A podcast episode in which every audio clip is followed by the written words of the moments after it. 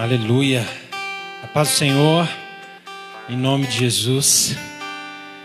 Nós estamos muito felizes hoje aqui na presença do Senhor, porque o Espírito Santo tem nos sustentado, como diz a palavra. Até aqui nos ajudou o Senhor. Amém? E estamos confiando nisso, confiando no seu na sua soberania, confiando no seu cuidado, confiando em sua proteção. Louvado seja o nome de Jesus. Amém. Queridos, eu gostaria de compartilhar a palavra do Senhor agora, que o Senhor nos confiou para entregar à igreja nessa noite. Os que estão nos acompanhando pelo Face, pelo Instagram, estão aqui presentes conosco a equipe. Deus vai falar conosco agora, em nome de Jesus. Amém? Gostaria de pedir para que você em casa ou aqui, que a gente curvasse a nossa cabeça diante do Senhor e pedisse para que Ele venha liberar a palavra ao nosso coração. Pai, na Tua presença nós estamos nessa noite, Senhor, reconhecendo que nós somos pó, reconhecendo que nós somos pequenos, o Senhor é grande, reconhecendo que nós somos pó e o Senhor é fôlego de vida. Reconhecendo que o Senhor soprou em nós esse fôlego de vida e nos fez, Senhor, almas viventes e em Cristo espírito vivificante. Bendito seja o nome do Senhor para sempre. Obrigado por ter feito essa linda e maravilhosa obra em nós, na criação e na recriação. Quando o Senhor nos criou em Adão e quando o Senhor nos recriou em Cristo. Quando o Senhor nos fez criaturas em Adão e novas criaturas em Cristo. Quando o Senhor, meu Deus, nos deu o dom da existência em Adão e o dom da eternidade, Senhor, redimida pelo sangue do Cordeiro. Bendito seja o teu nome, meu Pai. Bendito seja o teu nome, Jesus. E bendito seja o teu nome, Espírito de Deus. Nós pedimos que o Senhor venha, venha falar conosco nessa noite. Nós nos entregamos aos teus pés. Nós reconhecemos, meu Deus, que é a tua voz que precisamos ouvir, que é a tua palavra que tem vida, Senhor, que é rio de água viva, e que nós somos completamente dependentes de ti para falar e para ouvir, para ensinar e para aprender. Somos dependentes de Ti, Espírito Santo, porque uma palavra ela pode tocar o nosso, a nossa mente, pode tocar o nosso intelecto, mas pode não descer ao coração, pode não se transformar em vida, pode não se transformar em prática. E é isso que eu peço que não aconteça, que essa palavra não venha só tocar o intelecto das pessoas, mas venha descer ao espírito, à alma e venha se, Senhor, se desdobrar no dia a dia a partir de hoje, Senhor, em vida. Porque como foi falado essa semana numa das nossas postagens, Senhor, a palavra que o cristianismo mais tem a ver é vida vida. Bendito seja o teu nome. Jesus Cristo disse: Eu sou a vida. Jesus, nós voltamos a Ti agora e focamos em Ti, Jesus, e pedimos que o Senhor fale conosco nessa noite. Espírito Santo, eu, eu me coloco na dependência total do Senhor. Eu reconheço, Espírito Santo, que é o Senhor que nos usa, Senhor, que é o Senhor que tem a unção e o poder. Então, libera agora essa unção, esse poder. Espírito Santo, vem sobre nós, sobre mim, sobre essa palavra, enquanto estivermos pregando, e torna essa palavra, Senhor, um lança-chamas que vai incendiar corações, que vai trazer, Senhor Deus, fogo, meu Deus, e consumir aquilo que não é de Deus, consumir as estruturas do pecado e as estruturas do diabo, e vem alinhar-nos, meu Deus, com o teu coração, com a tua mente online, o que o Senhor está pensando e sentindo agora, o que o Senhor quer de nós agora. Nós queremos a igreja alinhada, profeticamente, andando com o Senhor, meu Deus, na palavra, em nome de Jesus. Espírito Santo, nós confiamos no Senhor. Capacita-nos agora a ver, ouvir e entender a Sua palavra. Nós repreendemos o inimigo, toda ação de Satanás, seja na vida da pessoa que está nos ouvindo, através das redes sociais, seja de quem estiver aqui. Eu proíbo Satanás você de atrapalhar qualquer pessoa de ouvir a palavra do Senhor nessa hora, no poderoso nome do Senhor Jesus Cristo. E eu peço, Espírito Santo, tenha liberdade, flui, edifica-nos, ministra-nos, segundo o teu querer em nome de Jesus. Amém. E graças a Deus. Amém, queridos? Então, abra a tua Bíblia em 2 Crônicas, no capítulo 7. 2 Crônicas, capítulo 7. partir do versículo 13. A partir do 12, hein? Segunda Crônicas 7, 12.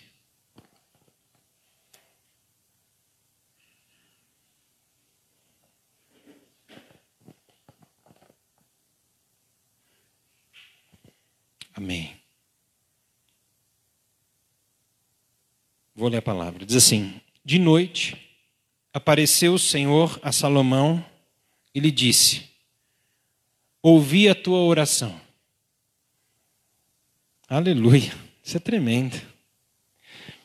Ouvi a tua oração e escolhi para mim este lugar, para a casa do sacrifício. Se eu cerrar os céus, de modo que não haja chuva, ou se ordenar aos gafanhotos que consumam a terra, ou se enviar a peste entre meu povo, se o meu povo, que se chama pelo meu nome, se humilhar e orar e me buscar e se converter dos seus maus caminhos, então eu ouvirei dos céus perdoarei os seus pecados e sararei a sua terra. Aleluia. Amém, queridos? Glória a Deus. Diz aqui, nós entendemos que foi o contexto da consagração que Salomão estava fazendo, uma aliança que o Senhor estava fazendo com Salomão diante de uma solenidade, né? Onde o templo construído por Salomão foi consagrado ao Senhor. E Deus, ele respondeu a essa consagração. Ele apareceu, a Bíblia diz que de noite apareceu o Senhor a Salomão. Isso é maravilhoso, não sei de que forma. Foi uma teofania, foi uma manifestação física de Deus, se foi através de um sonho, através de uma visão, enfim, não especifica aqui como Deus apareceu, mas diz: de noite apareceu Deus a Salomão. Assim, Deus tem as suas formas de aparecer a nós. Deus tem as suas formas. E não é do nosso jeito, não é de acordo às vezes com a nossa expectativa. Não é exatamente como a gente imagina que Deus vai aparecer, que ele aparece, ele tem um jeito todo peculiar dele. Às vezes a gente espera Deus vir pela direita, ele vem pela esquerda. Às vezes, às vezes a gente espera Deus vir de frente, ele vem de cima. Enfim, Deus tem a forma dele, ele é o Senhor. Ele escolhe o meio, ele escolhe o jeito, e nós somos contemplados pela maneira de Deus agir. E aceitamos a maneira de Deus agir.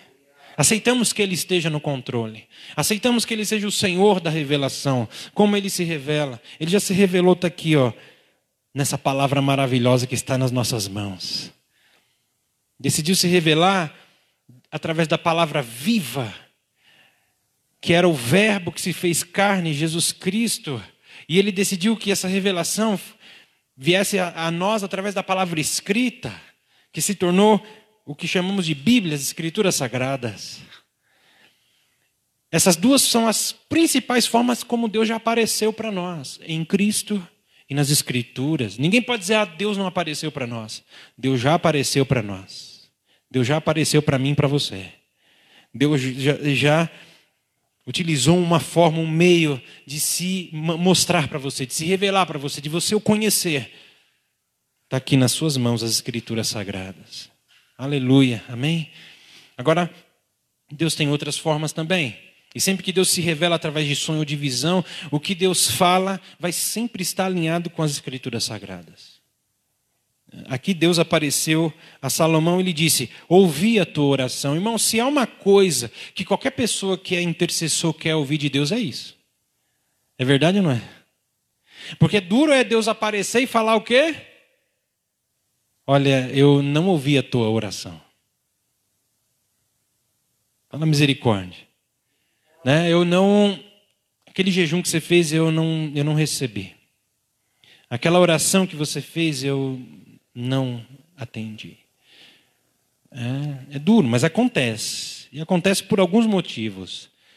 Mas nós vamos entender aqui o contexto, talvez a gente consiga explicar um pouco disso ou não, no decorrer da palavra. Enfim, Vamos focar naquilo que o Senhor quer trazer para nós hoje. Amém? Mas nós cremos num Deus que responde. Né? Você pode repetir isso? Nós cremos num Deus que responde. Nós não oramos só por orar, nós oramos para ter respostas. Nós oramos para. Na verdade, nós oramos como uma reação já. Veja bem, a oração do reino não é uma ação, é uma reação. Como assim? Nós reagimos a Deus. Deus, ele coloca no nosso coração o desejo de orar, porque até o desejo de orar vem de Deus. Até a inclinação para orar vem de Deus. O desejo de adorar vem de Deus. E ele nos leva a meditar na Sua palavra e então discernir a Sua vontade através das Escrituras. Quando a gente entende a vontade de Deus e começa a discernir a vontade de Deus através das Escrituras, nós vamos pegar esse desejo de orar com o entendimento da vontade de Deus nas Escrituras e vamos reagir. Nós vamos orar a vontade de Deus. Essa é a oração do reino. Diga a oração do reino. Ela é uma reação. Ela vai responder a uma inclinação que o próprio Espírito Santo que habita em você colocou de orar. E um entendimento que você adquiriu da vontade de Deus nas Escrituras, então você vai orar segundo a vontade do Pai, a vontade de Deus. A Bíblia diz que essa é a confiança que temos para com Ele. Que se pedimos alguma coisa segundo a Sua vontade, Ele nos ouve. Uau! Então a oração que é feita segundo a vontade de Deus já tem a resposta sim de Deus antes de você começar a orar. Aleluia! Antes de você começar a orar, a oração que é segundo o reino já tem o sim de Deus, porque vai ser feita segundo a vontade de Deus, é uma reação. Deus já está querendo fazer aquilo. Você não vai orar para tentar convencer Deus a ficar com vontade de fazer. Alô? Você vai orar porque já descobriu que essa é a vontade de Deus, que Ele já tem plano e propósito naquilo. Então você ora de acordo e só autoriza, só libera, só abre a porta. Só diz, Senhor, a terra está aberta para o céu fazer a vontade aqui.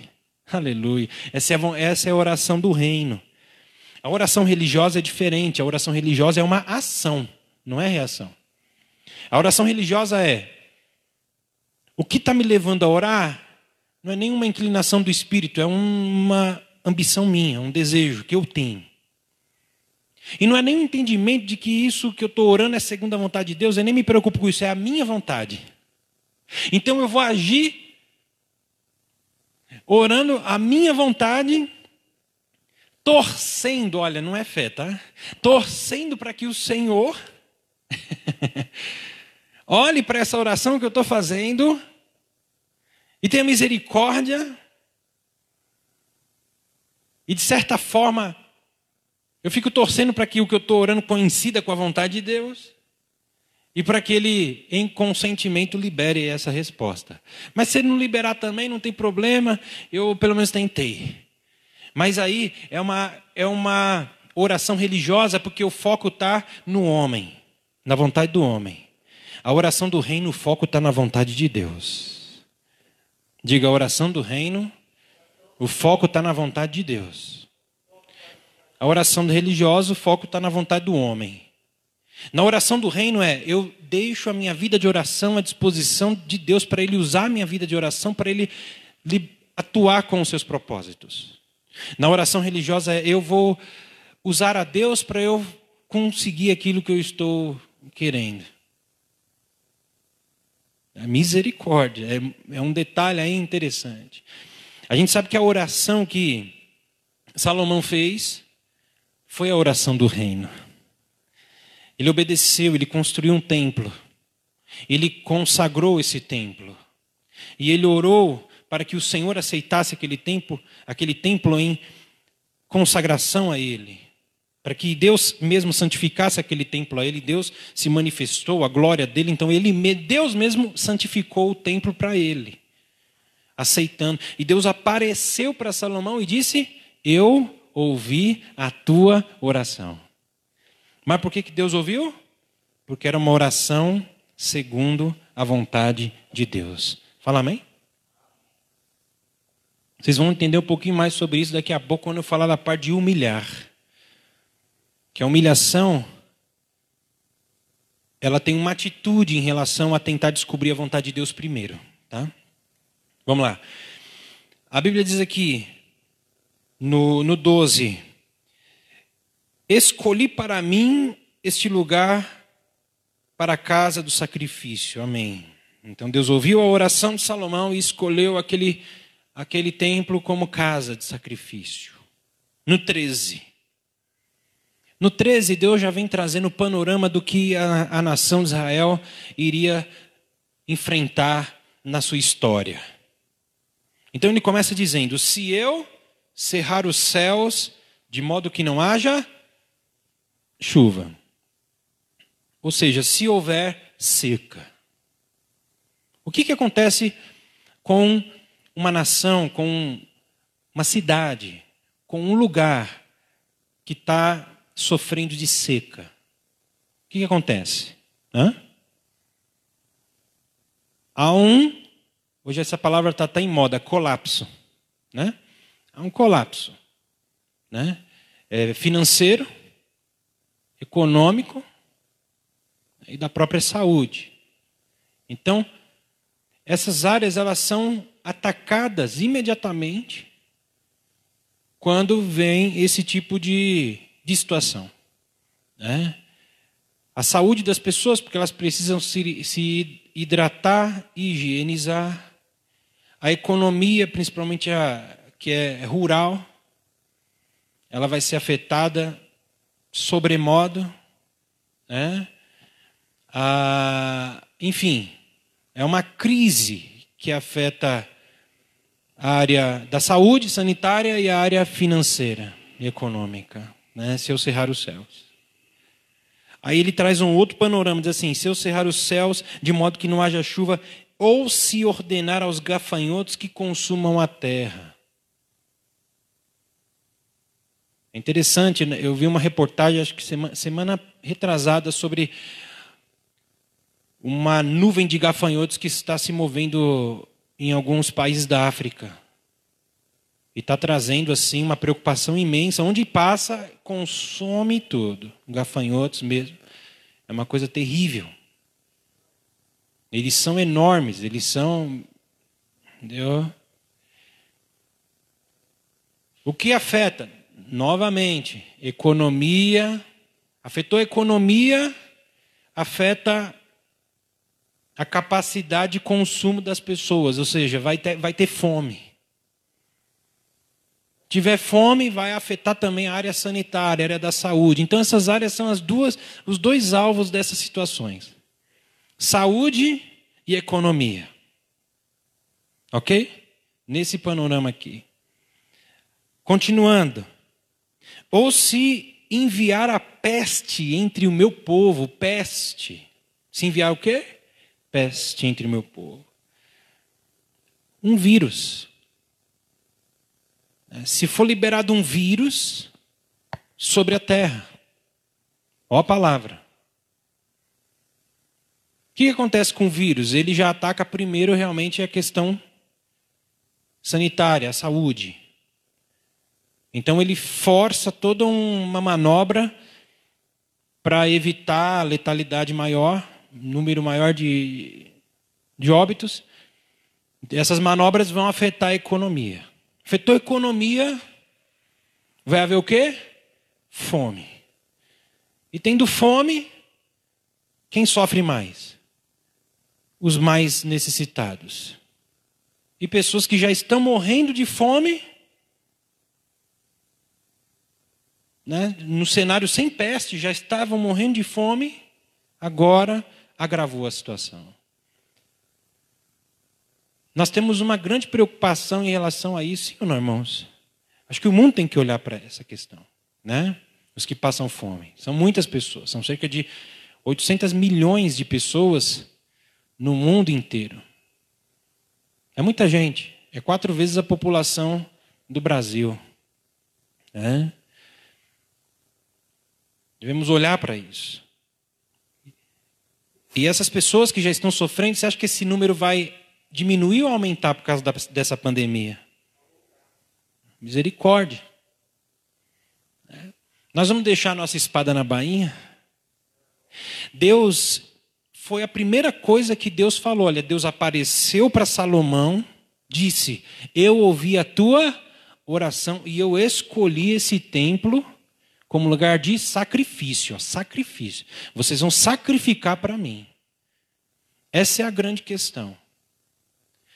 O povo, para ele conseguir mudar esse panorama, esse cenário de seca,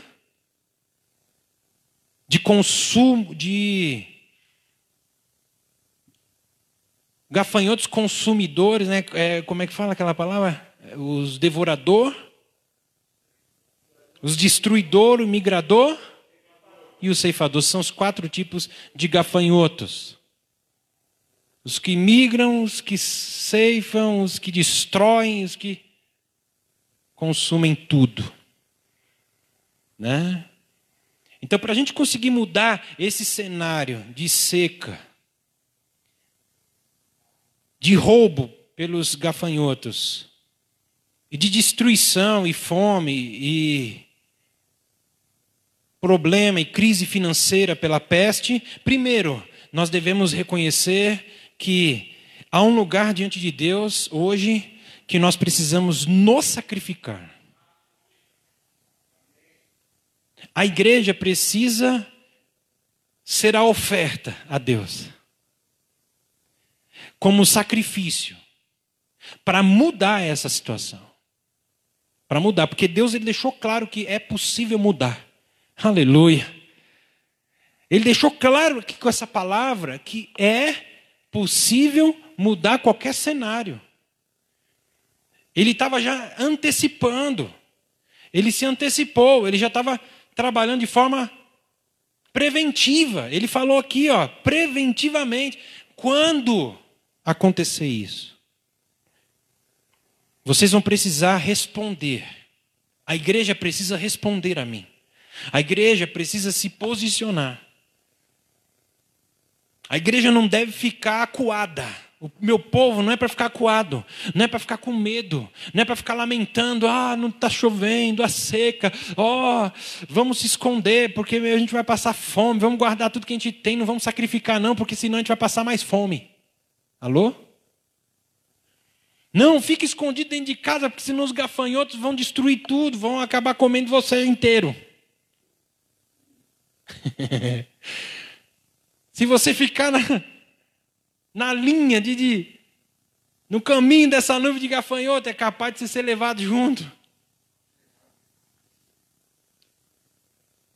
A Bíblia diz: o preguiçoso, o preguiçoso, ele diz assim mesmo: não, eu não vou sair não, porque lá fora tem um leão, ele pode me comer, né? Alguma coisa assim, eu não lembro exatamente esse, esse, esse versículo, mas Provérbios. O preguiçoso, ele, ele usa o medo para não ter uma posição de combate. Alô? Ele se esconde atrás do que for, como desculpa para não se posicionar, para não sacrificar, para não se sacrificar ao Senhor. Diga misericórdia. Então, esse é um tempo que a preguiça não pode paralisar a igreja. Não nos pode paralisar. A preguiça é indisposição. Ah, estou indisposto. E aí você coloca um monte de desculpa. Você deve se precaver, você deve tomar as medidas de segurança, você deve não subestimar o vírus, não subestimar a capacidade de dano que esses males podem trazer a você, a família, enfim, mas nós não podemos ficar acuado, não. Acuado não, acuado não. Nós somos o exército, nós somos as forças armadas do reino de Deus na terra. Aleluia! E nós vamos nos oferecer, porque Jesus já se ofereceu como sacrifício. Lembra? Deus falou aqui, ó. Eu ouvi tua oração, Salomão, e aceitei esse lugar como um lugar de sacrifício. Ficava exatamente em Jerusalém. E foi ali pertinho que Jesus foi sacrificado. No local, naquele perímetro, naquela região, onde Deus já tinha separado Sião, o Monte Sião. Deus já tinha separado, ali eu vou aceitar o sacrifício. Não só o sacrifício de animais, mas o sacrifício dos sacrifícios, o próprio Filho de Deus. E vou aceitar o seu sangue e o seu sacrifício para a conquista do perdão sobre as pessoas. Ele, e Jesus conquistou o nosso perdão. Bendito seja o nome do Senhor. Então Deus vem e fala: olha, quando isso acontecer, quando tiver seca, quando tiver gafanhoto e quando tiver vírus, aí vem o 14. Se o meu povo, ó, é condicional. Essa, essa palavrinha se significa uma condição. Condição. é, não é automático. Né? Não está tudo assim, não vai acontecer naturalmente, acidentalmente. É se o meu povo, não é qualquer povo, é se o meu, ele diz, é um meu povo. Aleluia, bendito seja o nome de Jesus. A gente sabe que diante de uma igreja visível, nem todos são igreja do Senhor Jesus, mas há uma igreja invisível dentro dessa igreja visível que é a igreja dele, é o povo dele é aqueles que ele escolheu, lavou e remiu com o sangue dele, santificou, estão andando na presença dele, estão cheios de fé e estão na presença do Senhor, crendo no Deus poderoso, que muda histórias e muda a própria história, é o Senhor da história. Aleluia. Se o meu povo, meu, ele é propriedade, ele usa essa expressão de propriedade, é particular, propriedade minha, meu povo, aleluia. Que se chama pelo meu nome. Interessante. Isso é muito interessante, que se chama pelo meu nome. Veja bem. Você sabe que você, quando você entrou quando você foi batizado em Cristo, você foi batizado para ser membro do corpo dele. Você é membro do corpo de Cristo. Você foi, usando a expressão de uma videira, você foi enxertado como ramo nessa videira. Você está em Cristo, aleluia. Nós estamos nele. Você que foi unido pelo Espírito Santo em Cristo se tornou membro do corpo dele. Agora, eu olho para o, o pastor Fagner que está aqui. Né? E ele tem um nome. O nome dele é Fagner. certo? Sim, ó. O nome dele é Fagner. O nome dele está cobrindo o quê? Todos os membros do corpo dele. Não sei se você está entendendo o que, que o Espírito Santo está ensinando aqui nessa noite. A mão dele se chama Fagner. A mão sozinha não se chama Fagner, mas por estar tá no corpo, tem o nome dele, carrega o nome dele. Se chama por ele. Você sozinho tem um nome, mas em Cristo você é chamado pelo nome dele. Se o meu povo que se chama pelo meu nome, ou seja, eu confiei o meu nome a vocês. Eu faço que, com que no mundo espiritual, quando Satanás olhe para você, veja Cristo. Aleluia. Por quê? Porque eu estou sou membro do corpo dele, eu estou nele, eu estou unido com ele, o sangue dele, as células dele, a vida dele, tudo dele está fluindo de mim, em mim, por mim, através de mim. Então o nome dele está sobre a minha vida e o nome de Jesus está sobre a tua vida. Bendito seja. Esse nome é bendito, é glorificado, exaltado. E quando nós usamos o nome dele, Como é que se usa o nome de uma autoridade? Você sabe como é que se usa o nome de uma autoridade? Como é que você usa? Representativamente. Quando você chega diante de uma outra pessoa, você chega, ó, oh, eu estou aqui em nome de fulano de tal. Então, em nome de fulano de tal, eu estou aqui para pedir isso, isso e isso. Os diplomatas fazem isso. São embaixadores em outras nações, então eles estão em nome da nação brasileira, em nome do presidente Jair Messias Bolsonaro, vamos dizer, da nossa realidade hoje. Né? Tá lá o, o, o diplomata, tá lá o embaixador, ele vai lá no centro, no, no, no governo do país onde ele está, e ele chega lá em nome da nação e em nome do presidente. E ele faz as reivindicações. Ele não chega no nome dele, ó, oh, meu nome é. Ele até se apresenta, mas os pedidos que ele faz, as solicitações que ele faz é em nome da nação que ele representa. Uau, você está entendendo esse poder? Você está entendendo esse nível de autoridade?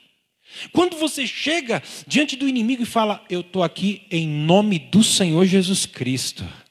E eu estou ordenando em nome dele que você saia. Você está entendendo que o inimigo, ele não está vendo você, ele não está vendo o teu nome, ele está vendo a nação que você carrega atrás de você, ele está vendo o céu atrás de você, ele está vendo o nome poderoso sobre todo nome que você está representando. Ele tem que atender a solicitação.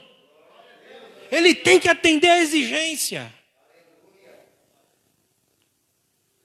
Representatividade, é o poder do nome.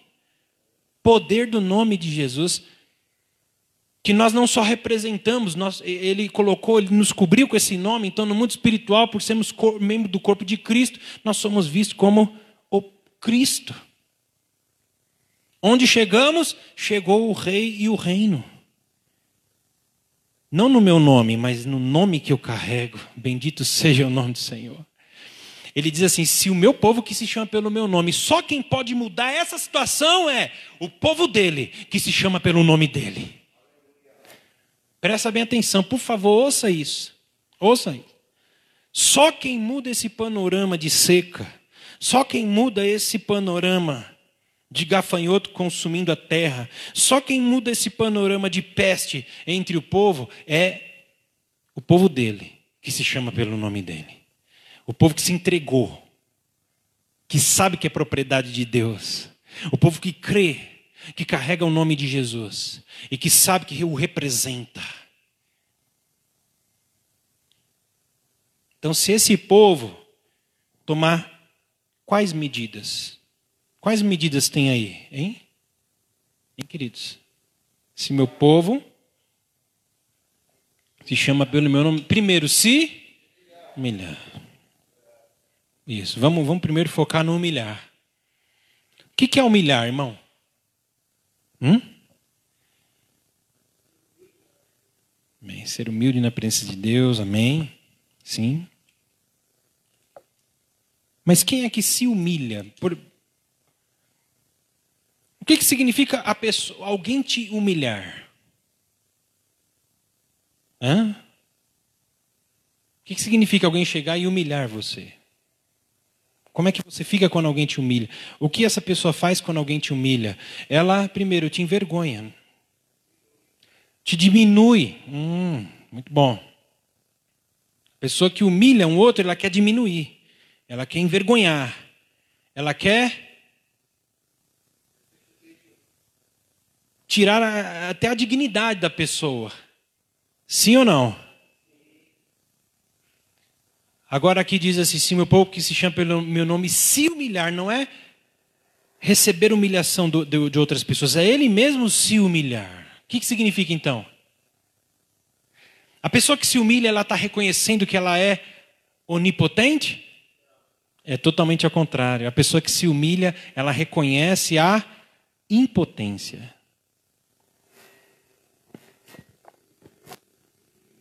Porque quando nós achamos que como cristãos ou como igreja nós somos, nós somos potentes para mudar tudo. Isso não é humilhação diante do Senhor. Quem está entendendo? Isso é usurpar um poder que só pertence a Deus. Eu reconheço, irmão, conhece um pouquinho a Bíblia e sabe o que a igreja é. E nós sabemos o que a igreja é. Nós sabemos o que são os apóstolos, profetas, evangelistas, pastores e mestres. Nós sabemos do poder que, do Espírito Santo que foi nos confiado para testemunhar. Nós sabemos da capacidade que foi incluída, que foi colocada por Deus em nossas vidas, como igreja, como autoridades eclesiásticas, como oficiais do reino. Nós sabemos disso. Mas com tudo que a Bíblia diz que a igreja é, ela não é Deus. Vou repetir. Com tudo o que a Bíblia diz que a igreja é, ela ainda continua sendo igreja, ela ainda não é Deus. Só o Senhor é Deus. Eu reconheço a autoridade que Deus deu para os cristãos. É, Senhor. Eis aí vos dei autoridade sobre todo o poder do inimigo, Jesus Cristo falou. Meu Deus, que autoridade, que nível de autoridade é essa? Eu não estou anulando tudo o que um homem de Deus, uma mulher de Deus é. Não estou anulando tudo um, um contexto fantástico de unção, autoridade, capacidade que há na vida de cada cristão, não é isso. Mas independente de tudo que a Bíblia diz que um homem de Deus é, de que um cristão é, eles ainda não são Deus. Só o Senhor é Deus. Quem muda tudo é o próprio Deus. Quem pode mudar essa situação é o próprio Deus. Vocês estão entendendo, sim ou não? E se humilhar não é reconhecer que nós somos potentes para mudar isso tudo, não. Se humilhar é reconhecer que nós somos impotentes para mudar isso mas que Deus é todo poderoso para mudar. Que Ele pode, e Ele quer, e Ele está esperando que um povo dele, que se chama pelo seu nome, se humilhe, se envergonhe, se esvazie, abre mão da sua glória, desça do seu nível de dignidade, ó e reconheça a dignidade do Senhor. Reconheça o poder dele, o senhorio dele, a majestade dele, a potência que ele é. E então aprenda a se gloriar não em, que nós, em quem nós somos no Senhor, mas em quem o Senhor é em nós. Ó, oh, nós podemos nos alegrar e precisamos conhecer quem nós somos no Senhor e precisamos fluir nesse conhecimento de do que nós somos no Senhor. Mas gloriar, nós só podemos gloriar do que o Senhor é em nós e através de nós. O Senhor. Bendito seja o nome do Senhor Jesus. E é por isso que nós vamos nos. Por isso que ele espera um povo que se, em primeiro lugar, que se humilhe. Se humilhar. Segundo, orar. Diga orar.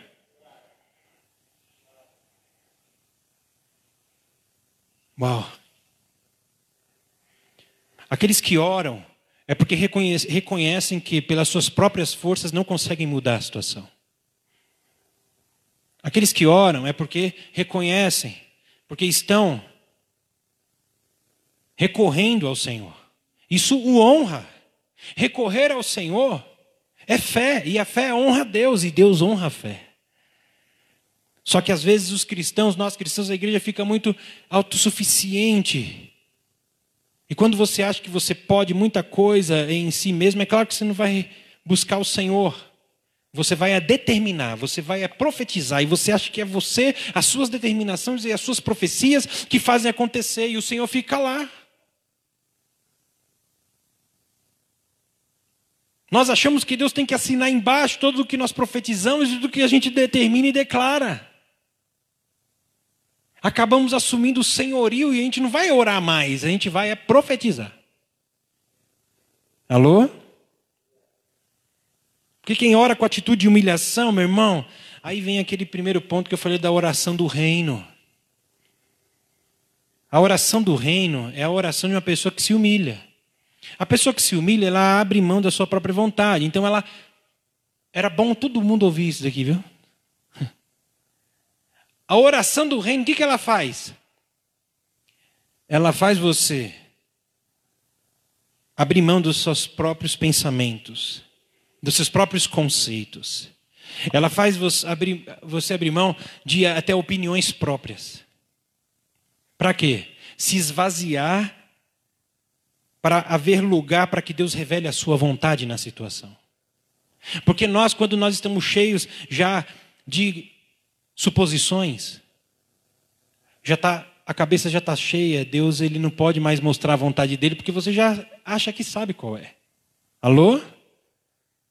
Mas quando nós nos humilhamos, a gente se esvazia.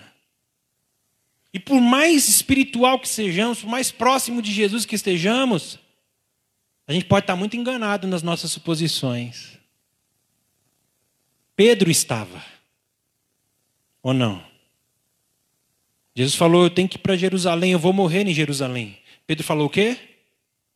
Como que Pedro via o que Jesus falava? Ele supunha que aquilo não era a vontade de Deus. Ele tinha uma conclusão, ele tirou uma conclusão errada da situação, precipitada, humana. E Jesus Cristo fez o quê?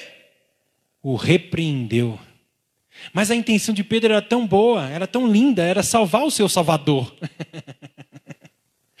Ai, mas a gente está querendo salvar o Salvador, né? Presta bem atenção. Às vezes a gente quer salvar a Deus. Pedro estava querendo salvar a Deus ali naquele momento. Gente, que coisa nobre. De maneira alguma, Pedro falou: o Senhor vai para Jerusalém e vai morrer. E Jesus respondeu para ele: Hein? Afaste-se, Satanás. Olha, ele já viu que Satanás estava usando o quê? Hein? Ele estava usando a opinião de Pedro. O que, que Satanás estava fazendo? usando a opinião pré-concebida que Pedro já tinha. Pedro já tinha uma opinião pré-concebida de que não era da vontade de Deus que Jesus morresse. Satanás estava usando a opinião de Pedro. E Pedro foi e falou. E Jesus falou o quê? Afasta-te de Satanás.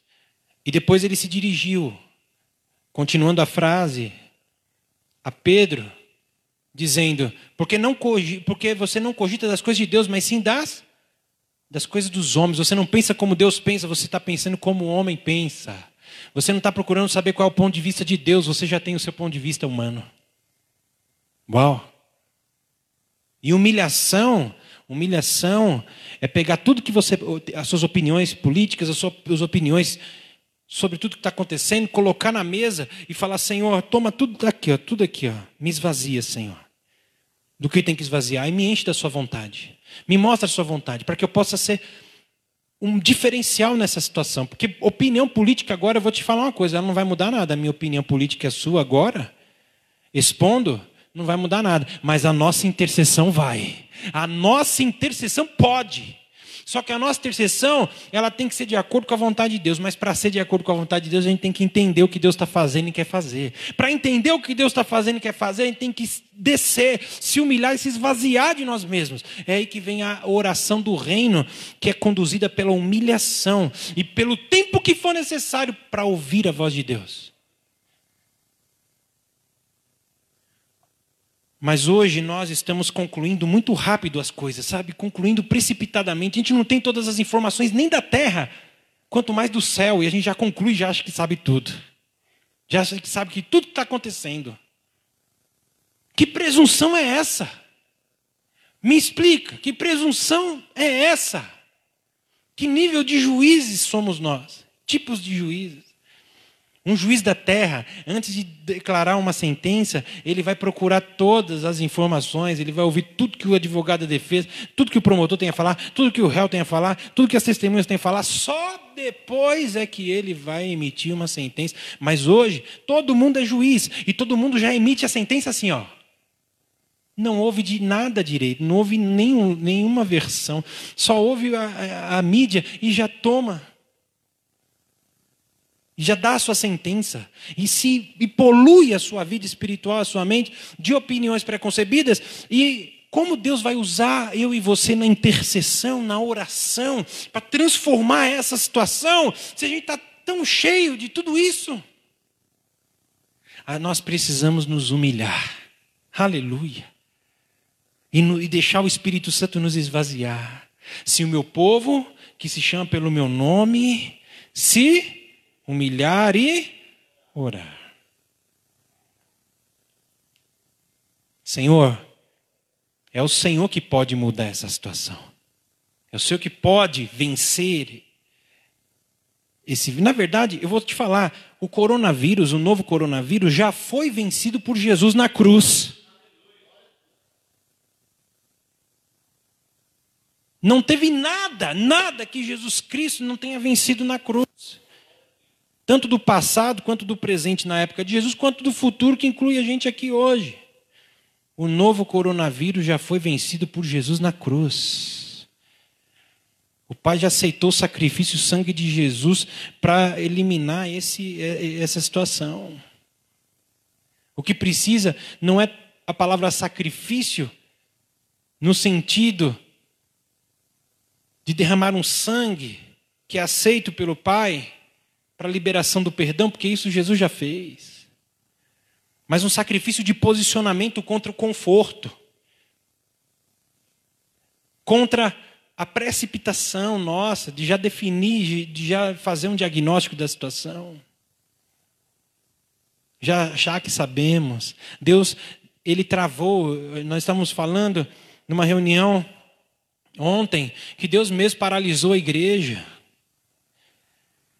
Deus mesmo falou não para algumas orações que foram feitas. Deus mesmo não aceitou jejuns que foram feitos, porque não mudaram a situação do quadro dessa pandemia na nação brasileira. E o que, que ele está sinalizando para a igreja? Voltem para mim, se humilhem, orem.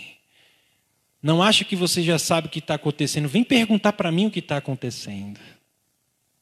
Não acho que você já sabe qual é o caminho para resolver toda essa situação. Vem, eu vou dar direção. Deus quer que a igreja aprenda novamente a andar em dependência dEle, andar na, pela fé, não por vista, mas pela fé, na confiança de que Ele está dirigindo a gente, de que Ele está indo na frente, o Senhor dos exércitos, e Ele está combatendo todo o mal. Aleluia. Se meu povo que se chama pelo meu nome se humilhar e orar. E, e o outro, o outro ponto. E me buscar, o terceiro, me buscar. Buscar o Senhor. Ué, mas orar não é a mesma coisa que buscar? Hein, pessoal? Orar é numa atitude de dependência de reconhecer que é o Senhor que pode mudar o cenário. Orar é naquela atitude de nós não podemos fazer por nós mesmos, então Deus, esperamos que o Senhor venha e faça. É mais uma atitude da ação das mãos de Deus. Pedi e dar-se-vos-á. Batei e abrir-se-vos-á. Mas existe uma outra expressão que é buscai e achareis. Deus ele não quer que você só peça a vitória para ele contra esse novo coronavírus. Ele quer que você o busque a presença dele, que você volte para a tenda da intimidade, que você volte para o monte da comunhão, que você retorne ao quarto da oração. Deus quer que você retome a intimidade perdida que você perdeu com Ele. Deus quer que você o busque, que você o ame acima de tudo, porque Ele te busca e Ele te ama. Ele já te buscou lá na cruz há dois mil anos atrás. Ele já veio te buscar. Agora é hora de nós buscarmos Ele. Precisa restaurar aquele relacionamento. Esse buscar aqui é restauração de relacionamento. Faz quanto tempo que você pede a, não pede a presença de Deus? Tem gente que até nem pede a presença de Deus, por quê? Porque por causa do estilo de vida dele. Não, não vou nem chamar a presença de Deus, por quê? Porque eu tenho essa situação, eu tenho esse defeito, eu tenho esse pecado. Eu... Como é que a presença de Deus vai ficar com essa vida que eu tenho? Alô? Eu não quero nem que Deus ouça ou veja algumas coisas que eu faço, ou que eu vou buscar a presença dele. Alô?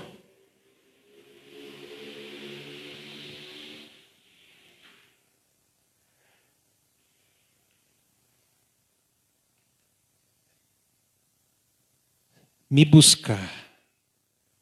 E o último diz: se converter dos seus maus caminhos, que seria se arrepender.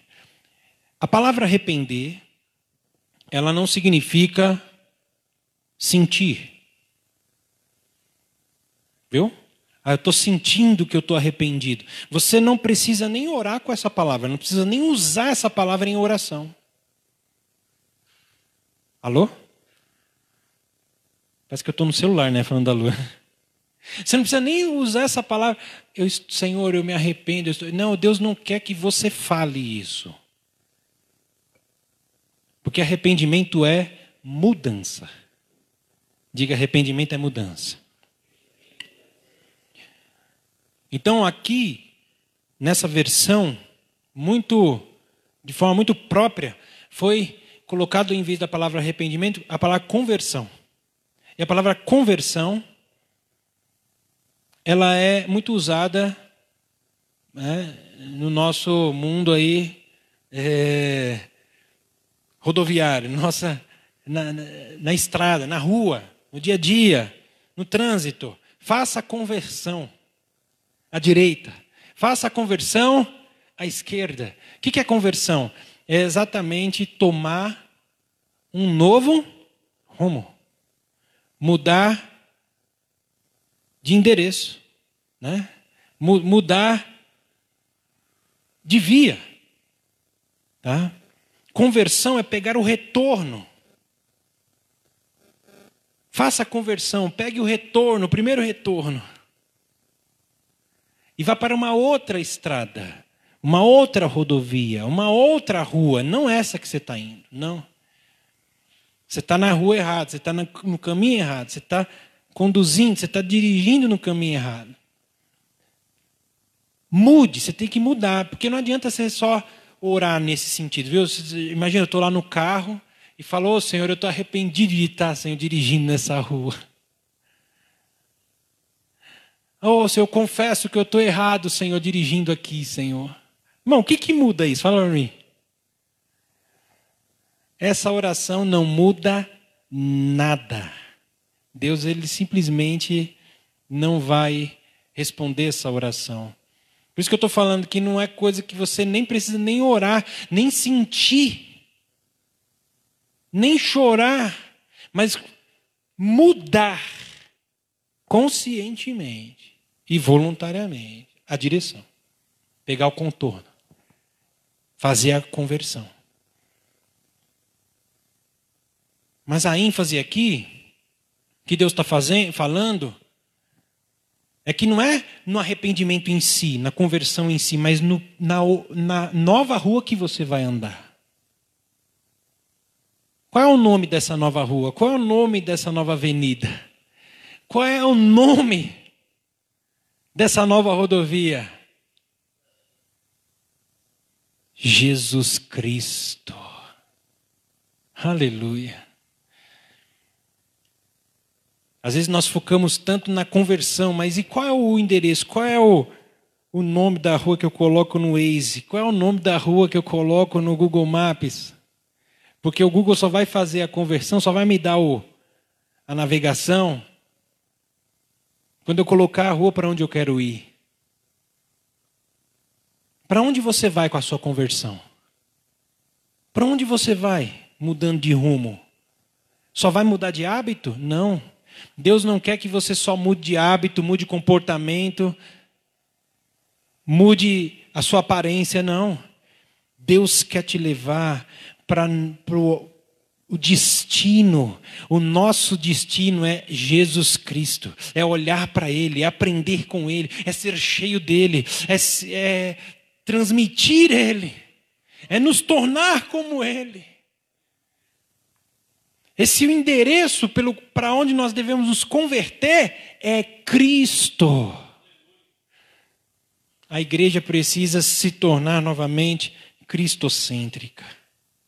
Fala amém, queridos? Se converter para esse novo destino, Cristo. Nos humilhar, orar, buscar, nos converter dos maus caminhos para um novo caminho que é Jesus em nós, pelo poder do Espírito Santo nos capacitando aos bons caminhos. E aí, continuando, diz assim: então, diga então. Uau! Então. E isso tudo que nós falamos aqui, pessoal, tem dois detalhes, tá? Essa conversão. Essa conversão é de um caminho individualista para um caminho coletivo. De um caminho que eu estou seguindo em divisão para um caminho de unidade. A gente tem que se converter. Então nós temos que ser um. A igreja precisa ser uma. Tanto a igreja local como o corpo de Cristo precisa se converter do individualismo para o coletivo, da divisão para a unidade. Isso precisa se converter. Aleluia! E a Bíblia diz que, então, diga então, eu ouvirei dos altos céus. perdoarei os seus pecados e sararei a sua terra.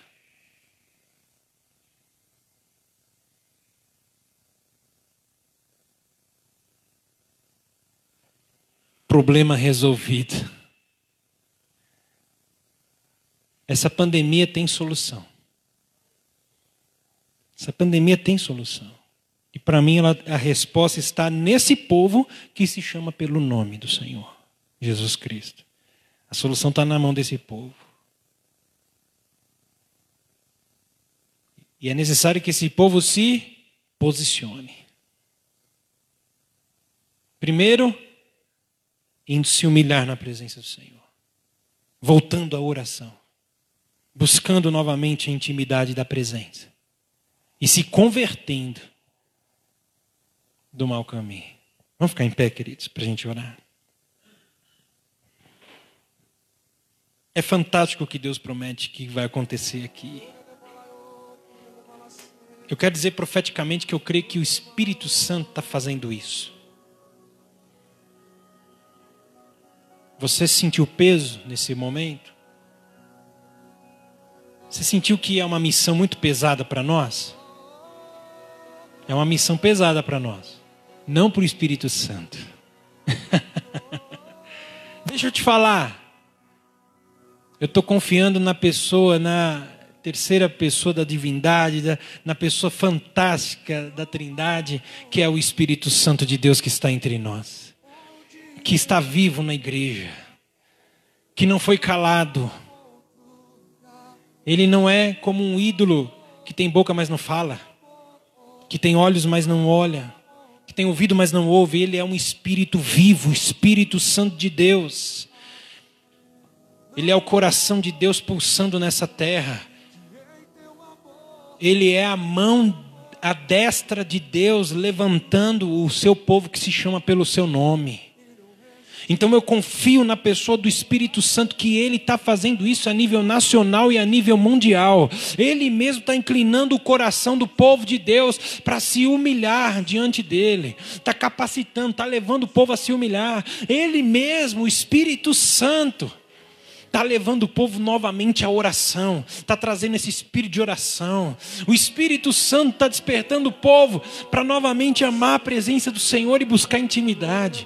O Espírito Santo está levando o povo a reconhecer os caminhos errados que estão andando e, e abrindo os olhos e despertando para falar: eu preciso tomar o, o rumo novo, eu preciso pegar a conversão, eu preciso fazer o retorno ir para Jesus. O Espírito Santo está nos unindo de novo como igreja, nos unindo de novo como corpo de Cristo. Ontem nós estávamos aqui em São Mateus com 15 igrejas representadas, aleluia, orando pela unidade, orando, nos arrependendo, praticando isso que está aqui na palavra.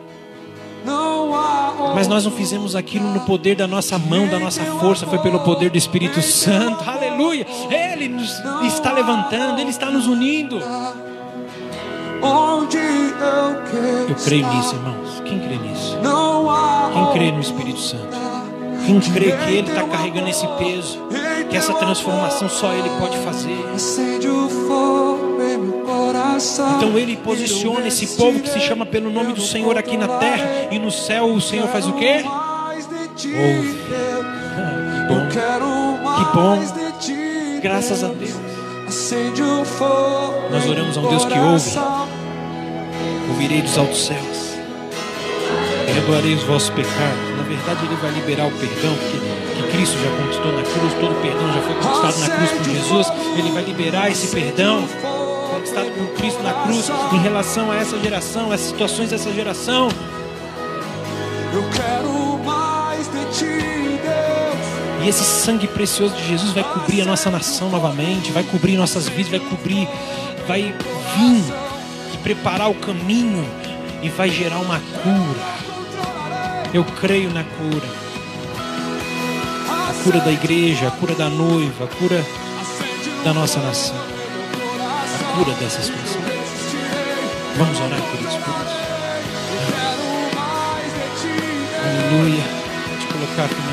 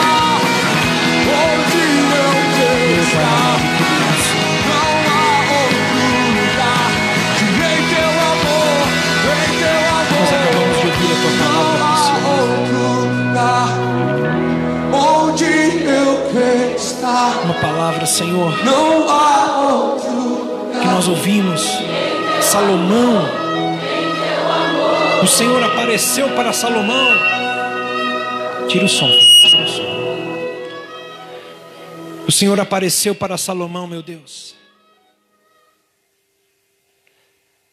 E o Senhor disse para ele que ouviu a oração dele, Pai. Que o Senhor aceitou aquele lugar como lugar de sacrifício. E o Senhor já estava precavendo, Senhor, o Senhor já estava prevendo toda essa situação, Senhor. Situações de seca, situações, Senhor, de fome, de gafanhotos consumindo, o Senhor já estava prevendo toda essa situação de epidemia. E o Senhor disse que se o povo, um povo especial, um povo que se chama pelo seu nome, que somos nós, estamos aqui, Senhor, são esses que estão nos ouvindo. Esse povo, Senhor, que é propriedade tua, nós reconhecemos, nós nos entregamos, nós já nos entregamos, nós reafirmamos a nossa entrega ao Senhor, nós somos teu, nós somos teu povo. O Senhor é o nosso Deus, nós somos propriedade tua.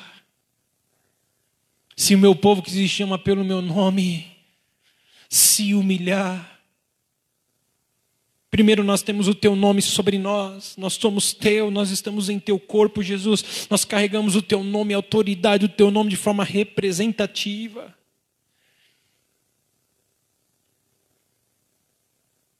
E nós nos humilhamos agora aqui nessa noite na tua presença.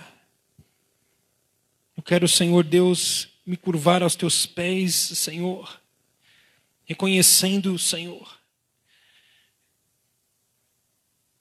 Não a nossa potência, mas a nossa impotência, Senhor. Humanamente falando, diante de toda a situação, Senhor. Reconhecendo, meu Deus, toda presunção da nossa parte,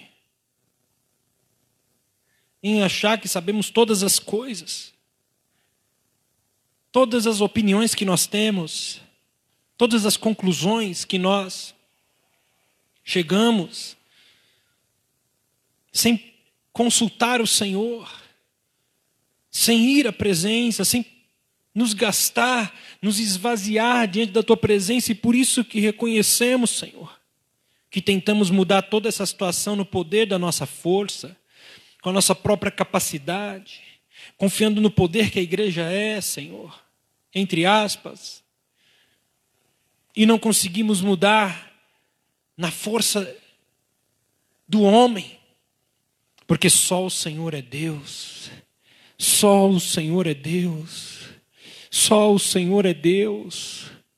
Nós nos humilhamos diante do Senhor, meu Deus reconhecendo que só o Senhor é onisciente, só o Senhor tem todo o conhecimento, não nós. É o nosso conhecimento, o que é comparado ao teu. Senhor, o nosso, a nossa visão, os, uh, os nossos paradigmas, Senhor, o que são comparados, o que o Senhor sabe, o teu conhecimento, Senhor, é profundo demais a tua onipresença, Senhor, a tua onipotência, Senhor. Nós reconhecemos a tua santidade. O que é, Senhor Deus, as nossas obras de justiça diante da sua santidade? O que são, Senhor, as nossas melhores obras diante da perfeição intocável? Senhor, da inacessível em glória da tua santidade, meu Deus. A nossa santidade, Senhor, não se compara em nada a tua. Por isso que abrimos mão dela e aceitamos a tua, que o Senhor é a nossa santidade, Jesus. O que é a nossa potência diante de toda essa situação, por isso abrimos mão dela. Senhor, de tentar mudar por nós mesmos essa situação para reconhecer a onipotência do Senhor e nos curvar diante de Ti, para que o Senhor, meu Deus, nos use para que o Senhor, meu Deus, faça, para que o Senhor, meu Deus, nos dê um entendimento da Sua vontade, para que o Senhor nos revele o Teu plano e os Teus propósitos, para que possamos então orar com sabedoria e com entendimento, orar com entendimento, é orar depois de descobrir qual é a Tua vontade, não é orar achando, não é orar torcendo que aquilo que eu estou orando seja a Tua vontade, meu Deus. Nos ajuda a abrir mão, Senhor, daquela oração religiosa para uma oração do reino. Oh, meu Deus, nós estamos aqui na tua presença, reconhecendo que o que Jesus Cristo fez foi suficiente na cruz para mudar toda essa situação. Reconhecendo que esse novo coronavírus já foi derrotado por Jesus na cruz através do sangue precioso reconhecendo que em Sua ressurreição, o poder do Espírito Santo, o poder que ressuscitou Jesus dentre os mortos, está operando na igreja, está operando nessa terra. E pode fazer evaporar qualquer situação, como um vírus como esse, Senhor. Mas o Senhor tem planos e propósitos. O Senhor quer usar essa situação para sinalizar, para nos ensinar, para mostrar: Senhor Deus, estamos aqui nos rendendo e nos submetendo ao Senhor. Que não seja do nosso jeito, seja do teu, que não seja no nosso tempo, seja no teu, do teu, no teu tempo. Nos leva de volta à oração, leva a igreja a andar novamente de joelhos, a avançar novamente, Senhor Deus, dentro do seu quarto, meu Deus, a sós contigo. Oh Senhor, derrama novamente espírito de oração sobre a igreja, espírito de humildade, de humilhação, de reconhecer que só a tua, só ao Senhor pertence a majestade, meu Deus. Que só o Senhor é Deus. Restaura a nossa sede, a nossa fome por Jesus, o nosso relacionamento, o nosso temor, a, no, a reverência ao Senhor, o temor do Senhor seja colocado em nossas vidas. aquele desejo de andar com Jesus Cristo, de, de, de, investir, de investir diariamente nesse relacionamento pessoal com Cristo. Nos ajuda hoje a nos converter do mau caminho. Que não é uma situação de remorso, não é sentir arrependimento, é tomar uma decisão mesmo de, se, de, de mudar de via de se converter para o outro caminho, e esse outro caminho é Cristo. É o que Jesus ensinou, é o seu exemplo, é a sua vida. É se converter de um egoísmo para um altruísmo, de se converter de uma vida voltada aos próprios interesses para os interesses do próximo, para servir as pessoas, servir a igreja, servir a nação, servir aos pobres, servir a população, servir com aquilo que o Senhor nos confiou, com os dons que o Senhor nos confiou, com os recursos. Nos ajuda, Senhor, a nos converter desse caminho de individualismo para um caminho do coletivo, da divisão para a unidade, tanto na igreja local como no corpo de Cristo. Senhor, leva-nos a nos humilhar, Espírito Santo, leva-nos a orar, leva-nos, Espírito Santo de Deus, a buscar, leva-nos à conversão, para que então o Senhor, Deus, ouça dos altos céus, libere o perdão conquistado por Cristo na cruz sobre toda essa nação, sobre toda essa situação, sobre o mundo, e venha sarar na nossa terra, Senhor, de toda essa enfermidade. Sara a nossa terra, Senhor. Toda essa situação que vem atentar contra a economia, contra a saúde, contra a igreja de Deus. A perseguição aumentou no mundo contra a igreja. Em nome de Jesus, Pai. Confiamos que o Senhor está ouvindo essa oração porque ela é feita segundo a Sua vontade. Essa oração, Senhor, ela é basicamente a Tua palavra. Estamos aqui basicamente orando a Tua palavra. Então temos confiança. Confiança que se oramos segundo a Sua vontade, o Senhor nos ouve. Temos certeza que temos o sim do Senhor. Obrigado por esse sim, obrigado por nos ouvir, obrigado já por nos responder essa oração que estamos fazendo aqui agora. Obrigado pelo Espírito de Deus, que se não fosse o Espírito de Deus, nós não conseguiríamos fazer nenhum desses pontos aqui, Senhor. Se não fosse o Espírito Santo, a gente não ia conseguir se humilhar, nem orar, nem buscar, nem se converter. Esquece, a natureza humana é incapaz, sem o Espírito de Deus, de fazer essas coisas. Por isso que eu confio em Ti, Espírito Santo, para fazer essa obra, para mover, para trabalhar, para agir. Pode operar, Espírito Santo. Oh! Em nome de Jesus. Levanta os teus intercessores nessa terra para liberar o Senhor um tsunami da tua ação, Espírito Santo de Deus nessa terra. Primeiro na igreja, primeiro nesse povo que se chama pelo seu nome, um povo particular, um povo de propriedade, para que através desse povo, então, Senhor, dessa, desse posicionamento, desse povo inspirado pelo Espírito, o Senhor opere dessa forma e traga cura, Senhor. Em nome de Jesus. Amém. E graças a Deus.